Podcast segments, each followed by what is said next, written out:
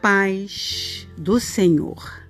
Em continuidade com o declamo da palavra do Senhor, estarei declamando agora o capítulo 40 de Jó, que diz assim: E o Senhor continuou falando com Jó: Por acaso você ainda quer me criticar? Ainda quer dizer que o Deus Todo-Poderoso está errado? Então Jó respondeu ao Senhor: Eu não sou nada não mereço falar com o Senhor, ó Deus. Além do mais, nunca poderia responder aos seus argumentos.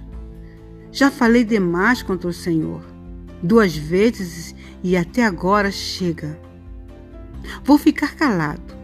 De dentro do redemoinho, o Senhor respondeu a Jó: Prepare-se para enfrentar a luta, pois eu ainda tenho outras perguntas a fazer e quero que você me responda. Você ainda vai querer negar a minha justiça para demonstrar que é justo? Você ainda se considera tão poderoso quanto Deus a ponto de levantar a voz contra mim?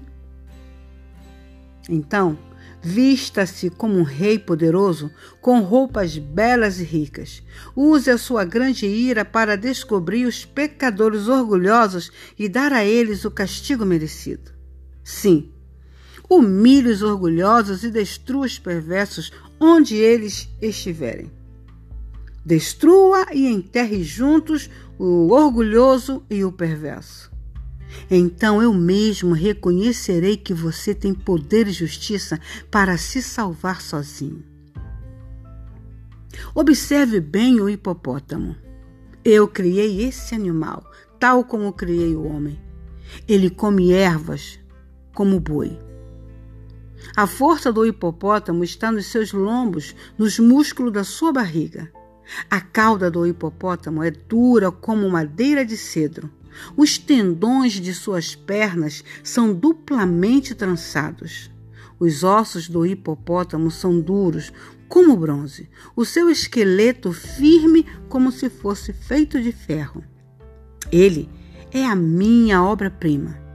Eu dei ao hipopótamo dentes afiados como espadas.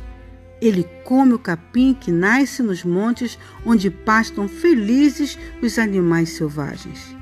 Ele se deita debaixo das plantas que nascem nos rios e lagos e se esparrama no lodo e na lama. Os lotos e juncos lhe dão sombra quando ele se deita. E ele não fica em dificuldade quando os rios transbordam, nem mesmo quando há terríveis enchentes no Rio Jordão. Ninguém é capaz de prender um hipopótamo quando ele está olhando, nem mesmo furar o seu nariz com um anel de ferro e puxá-lo com uma corda. Amém?